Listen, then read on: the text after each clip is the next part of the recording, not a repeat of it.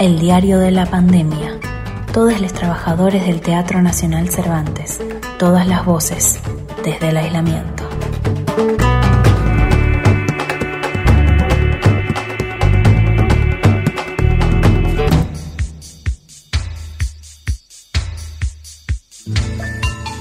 Sus mejores amigos son su costurero y los alfileres de gancho. Hoy los extraña. Ella es Yoya y es asistente de vestuario en el Teatro Nacional Cervantes. Mientras adopta nuevos pasatiempos, recuerda cómo era su trabajo en el teatro previo al azote de la pandemia. A continuación, nos revela los secretos de su día a día detrás de escena. Hola, mi nombre es Victoria Kojakura, Yoya, para el mundo, y soy asistente en vestuario teatral en el Teatro Cervantes. Nosotras las asistentes, más conocidas como vestidoras, somos responsables del vestuario una vez que sale del taller y nos encargamos de su cuidado y conservación hasta que la función baje de cartel y se entregue al depósito. Nuestro trabajo empieza en los ensayos, donde se definen el momento, el lugar y la cantidad de vestidoras que se necesitan para cada cambio de vestuario. Una vez estrenada la obra, nos aseguramos que todo el vestuario esté en condiciones antes de cada función. Ahí repartimos la ropa en los camarines y ponemos el vestuario de los cambios en los lugares que acordamos en los ensayos. Cuando bajamos al escenario siempre llevamos una linterna en la cabeza para ver lo que estamos haciendo porque trabajamos oscuras y nuestro costurero por si se rompe el vestuario en escena y tenemos que realizar un arreglo de emergencia. Si no alcanzamos a coser, arreglamos todo con nuestros queridos compañeros y sellos distintivos de las vestidoras, los alfileres de gancho.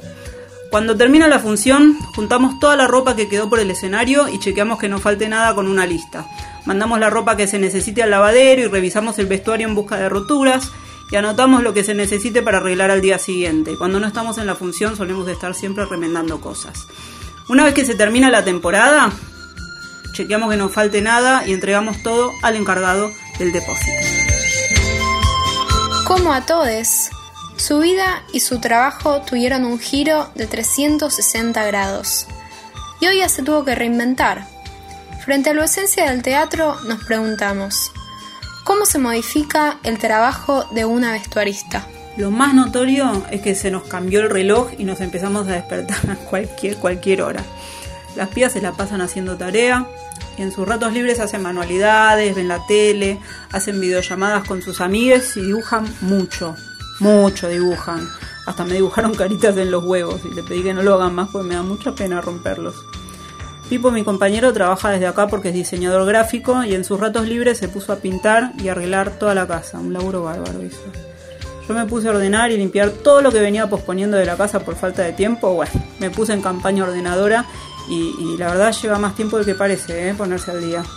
También hago tarea para un taller de composición musical que estoy cursando y practico sanshin, que es como un instrumento de cuerda japonés, con mis primos y mi abuelo por videollamada. Otra cosa que cambió es que cocinamos mucho. Antes comprábamos más comida hecha, pero ahora que tenemos más tiempo, hacemos todo lo que comemos, incluyendo el pan, las galletas, granola y hasta empezamos a hacer yogur. Cada uno está en la suya durante el día y a la noche cenamos todos juntos, sin tele, salvo que haya alguna peli que nos guste a los cuatro. La verdad es que conversamos mucho y hasta que nos llevamos mejor que antes. ¿Y vos? ¿Qué hobby incorporaste en esta cuarentena?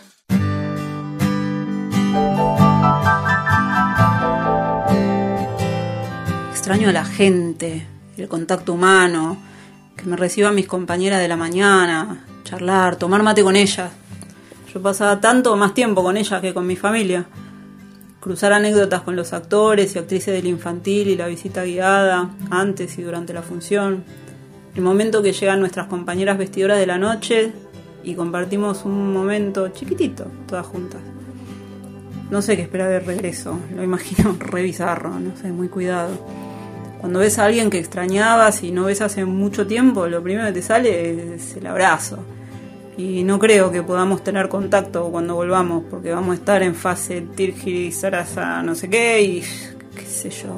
Abrazo sin contacto, muy raro. Igual nada, voy a estar re contenta de verlos a todos de vuelta.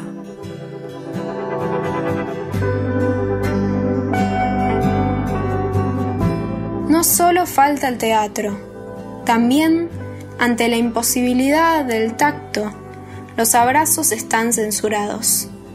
Pero el cariño sigue vivo.